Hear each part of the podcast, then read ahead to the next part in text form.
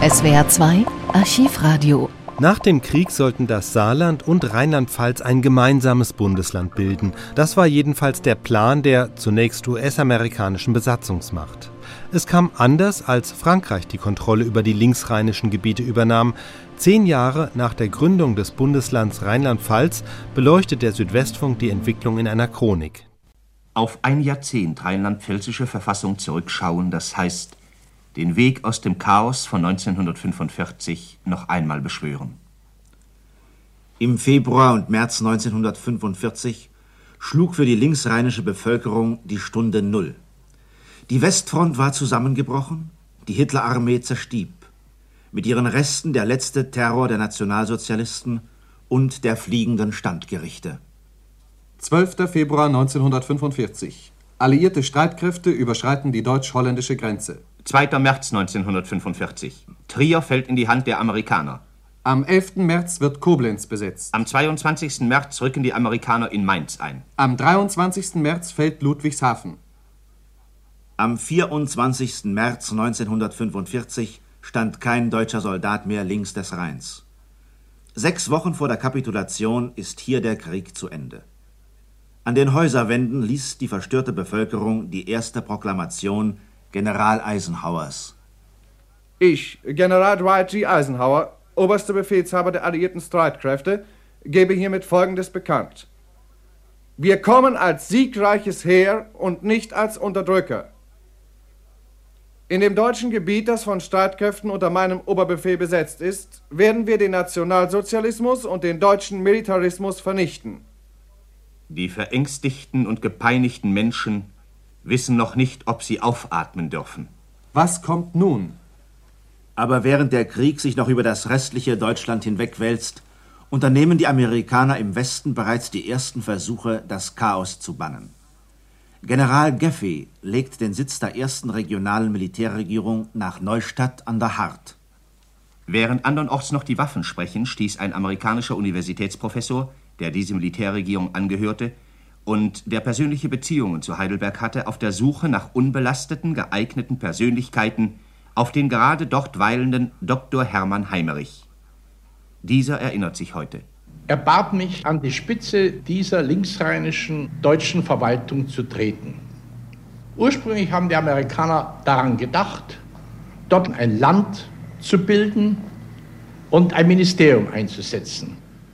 Nach einiger Überlegung habe ich in Übereinstimmung mit den Mitarbeitern, die mit mir in die Pfalz gingen, eine solche Kabinettsbildung abgelehnt und habe in Anlehnung an das preußische Provinzialsystem die Einsetzung eines Oberpräsidenten vorgeschlagen. Es haben mich dabei drei Erwägungen geleitet. Zunächst schien es mir damals zweifelhaft zu sein, ob es wieder zu einer Länderbildung in Deutschland kommt und ob nicht ein deutscher Einheitsstaat entstehen würde. Außerdem hielt ich die Bildung eines deutschen Landes, das nur linksrheinisches Gebiet umfasste und also den Rhein als Ländergrenze hatte, nicht für zweckmäßig. Und schließlich dachte ich an die große Verschiedenheit der einzelnen Territorien, die die Amerikaner auf der linksrheinischen Seite besetzt hielten. Ich und meine Mitarbeiter, wir betrachteten uns bei der Verwaltung dieser ersten deutschen Provinz als Treuhänder für ein wieder zu errichtendes deutsches Reich. Als der Abend des 7. Mai hereinbricht, fährt eine Gruppe amerikanischer Jeeps bereits Dr. Heimrich und seine Leute nach Neustadt in ihren neuen Arbeitsbereich. Es ist der gleiche 7. Mai 1945, an dem Generalfeldmarschall Jodl und Admiral Friedeburg in der Industrieschule zu Reims die bedingungslose Kapitulation unterzeichnen. Ein umfassendes Arbeitsgebiet war von dem Oberregierungspräsidenten auf seine Präsidialdirektoren zu verteilen. Für jedes Ressort hat die amerikanische Militärregierung einen Verbindungsoffizier bestellt, wie ja überhaupt alle Arbeit unter der Kontrolle und zu einem wesentlichen Teil auch nach Weisungen der Militärregierung durchzuführen waren. Zunächst herrschten über die Abgrenzung dieses Gebietes starke Unklarheiten. Es wurde aber sehr bald deutlich, dass die Provinz außer der Pfalz, das früher zum Land Hessen gehörende Rheinhessen, dann die ehemaligen preußischen Regierungsbezirke Koblenz und Trier und das Saargebiet umfassen sollte. Das Saargebiet war ein integrierender Bestandteil dieser Provinz. Auf den 18. Mai wurde die Einführung der sogenannten Regierung Heimerich festgesetzt. Als ich eine Einführungsrede vor den Landräten und Oberbürgermeistern des Gebiets in Gegenwart der amerikanischen Generäle und sonstigen leitenden Offiziere hielt, konnte ich mit Recht das Goethe-Wort aus Hermann und Dorothea zitieren und finden dereinst wir uns wieder über den Trümmern der Welt so sind wir erneute Geschöpfe, umgebildet und frei und unabhängig vom Schicksal. Denn was fesselte den, der solche Tage durchlebt hat? Ich rief gegenüber dem Chaos, in dem wir uns befanden, zur Arbeit auf und forderte gerade in Anknüpfung an dieses Goethe-Wort auch eine neue Einstellung, eine Reform der Gesinnung. Ein Trümmerfeld hatte das Dritte Reich zurückgelassen. Ein Abenteuer nannte Dr. Heimerich rückblickend diese erste Regierung. Die damals zu bewältigenden Schwierigkeiten erscheinen heute nahezu unvorstellbar. Wir müssen uns heute daran erinnern, dass es damals weder einen Eisenbahnverkehr noch einen Postverkehr gab, dass keine Zeitung erschien, dass die Gerichte und auch die Schulen geschlossen waren ja, dass nicht einmal eine deutsche Polizei mehr existierte. Im Vordergrund standen die Ernährungsfragen, die allmähliche Ingangsetzung des Wirtschaftslebens und die Fürsorge für die zahlreichen Hilfsbedürftigen. Persönliche Schwierigkeiten behinderten vielfach die zu leistende sachliche Arbeit.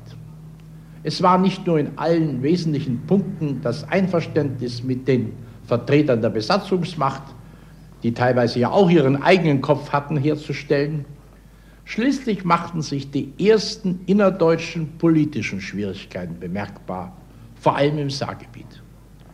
Dort erschienen Aufrufe für einen Anschluss dieses Gebietes an Frankreich und der Regierungspräsident für das Saargebiet fügte sich nur ungern in die ihm aufgezwungene neue Ordnung. Die Regierungspräsidenten waren alle nicht ganz einfach. Sie hatten alle ein gewisses Selbstständigkeitsstreben. Mittelrhein-Saar tauften die Männer um Heimerich diese Provinz. Und die geschichtliche Bedeutung dieser Neuschöpfung, deren Raum sich mit dem des heutigen Rheinland-Pfalz und des Saarlandes deckte? So urteilt die zeitgeschichtliche Forschung heute. Die politische Bedeutung lag vor allem in der Anerkenntnis durch die USA, dass das Saarland ein Bestandteil Deutschlands ist, und zwar als Regierungsbezirk innerhalb einer deutschen Provinz. Die Bildung dieser Provinz war ein hoffnungsvoller Ansatz zu einer Neugliederung des deutschen Staatsgebietes, weil sich die Regierungen Heimerich und Hoffmann weit entfernt von partikularistischen Gedanken ihrer gesamtdeutschen Verpflichtung von Anfang an bewusst waren. Ein Staat war Mittelrhein-Saar allerdings nicht. Diesem Verbande fehlten die eigene Staatsgewalt und das Votum des Volkes. Ist es aber nicht ein eigenartiges Spiel der Geschichte? Im Mittelrheingebiet, der alten Maxima vis Imperii, dem Kernland des mittelalterlichen Reiches, gewannen wiederum, wie über ein Jahrtausend zuvor, ordnende Kräfte zuerst Gestalt. Aber mitten in dieser Arbeit überraschte uns der Besatzungswechsel. Die amerikanische Armee räumte Mitte Juli 1945 das linksrheinische Gebiet und überließ es den Franzosen.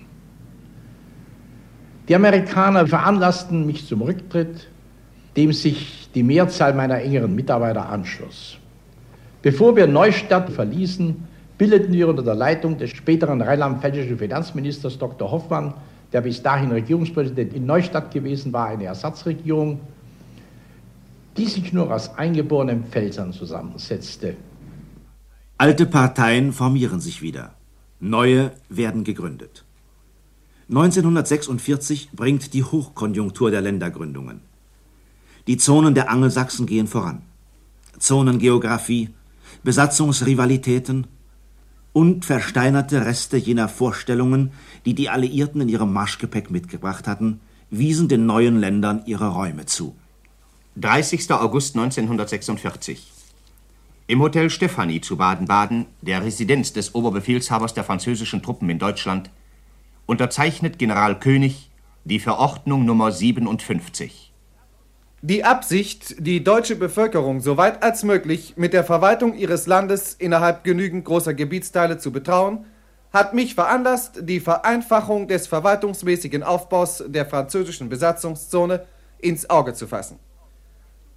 Im Zuge dieses Planes und von dem Willen beseelt, der rheinischen und pfälzischen Bevölkerung Gelegenheit zu geben, ihre Freiheiten und ihr wirtschaftliches Leben harmonisch zu entwickeln, habe ich die Schaffung eines Landes beschlossen, dessen Hauptstadt Mainz sein und das die gegenwärtig zu den Oberpräsidien Hessen-Pfalz und Rheinland-Hessen-Nassau gehörenden Regierungsbezirke umfassen wird. In diesem Sinne habe ich eine Verfügung getroffen, welche die grundlegenden Elemente des Landes festlegt und seiner Bevölkerung ermöglicht, dieses Land auf demokratischer Grundlage unter Beachtung der heimischen Überlieferungen und Bestrebungen, zum Beispiel in der Pfalz, zu organisieren. Die Entscheidung lag nun bei den deutschen Parteien. Eine schwere Entscheidung. Heftige Diskussionen entbrannten. Von bewegten und hitzigen Debatten im Koblenzer Bürgerrat berichtet eine dortige Lokalzeitung. Die Zurückhaltung der Parteien war angesichts der Entwicklung an der benachbarten Saar nur allzu verständlich.